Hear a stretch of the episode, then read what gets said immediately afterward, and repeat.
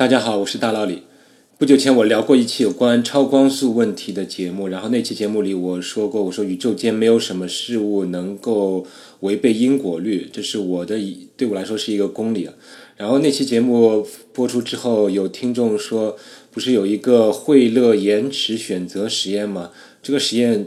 不是就证明可以违背因果律吗？也就是未来的事情可以影响过去。那么我今天这期节目就来说说看，为什么这个实验并没有推翻因果律。首先，我们说推翻因果律，我只承认一种情况，就是说一个事情的结果比它的原因先发生。因为我们知道，其实现实中永远是原因比结果提前发生。你要推翻它，那么你就是说，它的结果是比原因提前发生。那判断你推翻这个因果律的。有一个条件就是你能够预测将来了，因为你先看到了一个事情的结果，那么你就可以以此来判断它的原因肯定要发生，但是这个原因还没有发生，所以你就能预测未来某个时刻这个事件的原因会发生，也就是你有了某种未卜先知的能力。当然，你这种预测未来的能力，你必须比一般人要有显著性的上的区别了。比你不能说我能预测明天早上。太阳从东边升起，你这种当然不能算什么预测了，你必须要比一般人的预测有明显的能力上的提高才行。那我们来看为什么这个惠勒选择实验并没有提供你预测将来的能力，虽然它看上去有一点像是未来的事件改变了历史。那我们先说看什么是惠勒延迟选择实验。其实这个实验。说简单点，就是双缝干涉实验的一个加强版。这个双缝干涉实验，我们在高中物理课上都应该学过了，就是让一束光通过两个狭缝，然后在不远处放一个屏幕，我们会看到屏幕上出现的影像，并不是两道明亮的狭缝，而是明暗相间的条纹图案。也正是这个实验证实了，这光必须是一种波，因为用波波动理论来解释这个呃明暗相间的条纹是非常简单的。但是之后呢，又有光电效应，人们又发现了光电效应。光电效应，人们发现没办法用波动去解释。呃，而爱因斯坦证明，如果用粒子的光是一种粒子的话来解释，就非常简单。所以人们就发现，这个光就只能既是波又是粒子，并且赋予了它一个名字叫波粒二象性。啊，这些都是高中课本里面都提到过的。但波粒二象性这个名称听上去很简单，但是你如果仔细一思考的话，就会发现有很多困惑不解的地方。比如说，如果你用粒子的观点来考虑这个双缝干涉实验，那么当一个光子通过双缝，你想象当中你觉得这个。粒子它只能通过双缝中的一条缝，你要么左边那条缝，要么那条缝。那么粒子经过一一道缝的时候，它是怎么知道还附近还有另外一道缝还是打开的呢？所不见得说这个这个粒子通过一道缝的时候，它会看，哇，原来边上还有另外一条缝。你正好是在做这个双缝干涉实验啊，啊，那没问题，那我等会儿就是给你一个明暗相间的条纹，我就是去那些。呃，比较亮的地方，我的概率会高一点。啊，如果没有缝的话，那么那个粒子就知道你你只是一个普通的呃一个单条缝，然后我就形成一个呃明亮的光斑。那这样想听上去完全太不可思议了。所以物理学家就想做实验了，他们就在双缝中的附近，他装了一个检测器，看看这个光子到底是通过左边这条缝，还是通过这条右边那条缝。那实验结果当没问题，就是这个检测器当然能够精确的检测出光子是从左边这条缝通过还是右边这条缝通过。但是非常诡异的是，一旦这个有检测器，它检测出了光子通过的路径，那么最终形成的影像就再也形成不了波动的那个条纹了，它只能形成两道明亮的光斑。那也就是说，这个光子的那个波动性的特性就没有了，就完全指向一个粒子了。而更加诡异的是，就是哪怕你的探测器还是在那边，但是我把电断掉，那么这个屏幕上又会出现那个波动性的光斑了。也就是说，这个光子好像知道有没有人在检测它，有人检测它，那我就是粒子；没有人检测它，那它就是一个波。这是呃，当然是非常诡异的一个情况。那么物理学家呃怎怎么解释呢？他们有一种解释就是说，那只能认为光子在没有被检测的时候，它是同时通过两道狭缝的，那才能解释这个这种现象。那么惠勒的延迟选择实验呢，其实就把这个实验再加强一下。那呃，惠勒说，那我这个检测器不是放在狭缝附近，我是放在狭缝后面，然后在光子到达屏幕之前的某个位置，也就是在光子通过左缝或者右缝的必经之路上，我放一个检测器会如何？这时候，如光子理论上已经已经通过这个狭缝了，对不对？如果我们在它后面必经之路上检测一下会如何？并且他设计了一些呃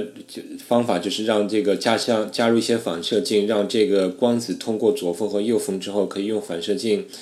把它那个路径分开的足够远，分开足够远之后，在路径的某个位置加个检测器，然后最后我们再把路径呃汇合起来，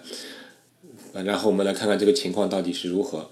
那这个实验的结果，其实你也能猜想得到。如果是这个检测器打开了，那当然我们能够检测到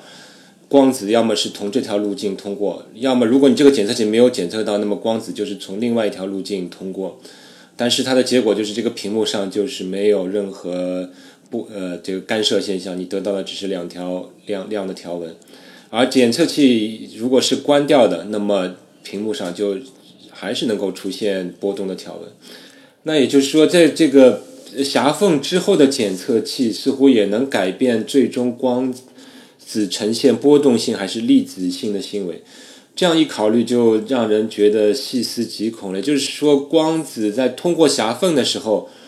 它就好像它已经知道未来的路径上有没有一个检测器。这个检测器到底是开还是不开，其实它并不是并不能知道，对不对？然后我后面的显示显示器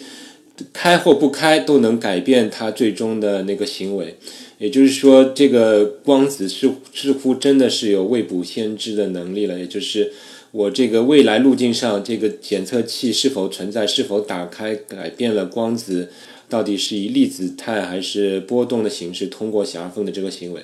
这也就是为什么有些听众认为这个。惠勒延迟选择实验是改变了因果律。从这个实验名称称上，你也看这个延迟选择的意思，也就是说，光子在通过狭缝的时候，它并没有做出选择，要过左缝、右缝还是同时过，他只是到后来看到某一条路径上有探测器，甚至是另一条路径上有探测器，他才回过去重新选择。这就是个延迟选择的这四个字的含义。当然，这四个字必须要打引号的。当然，以上这个实验的这个过程其实并不是惠勒延迟选择的那个原始版本，但其实是本质上是一样的。如果你上网查的话，可能看到的是另外一个版本，但是实际上本质是跟我说的这个实验是一样的。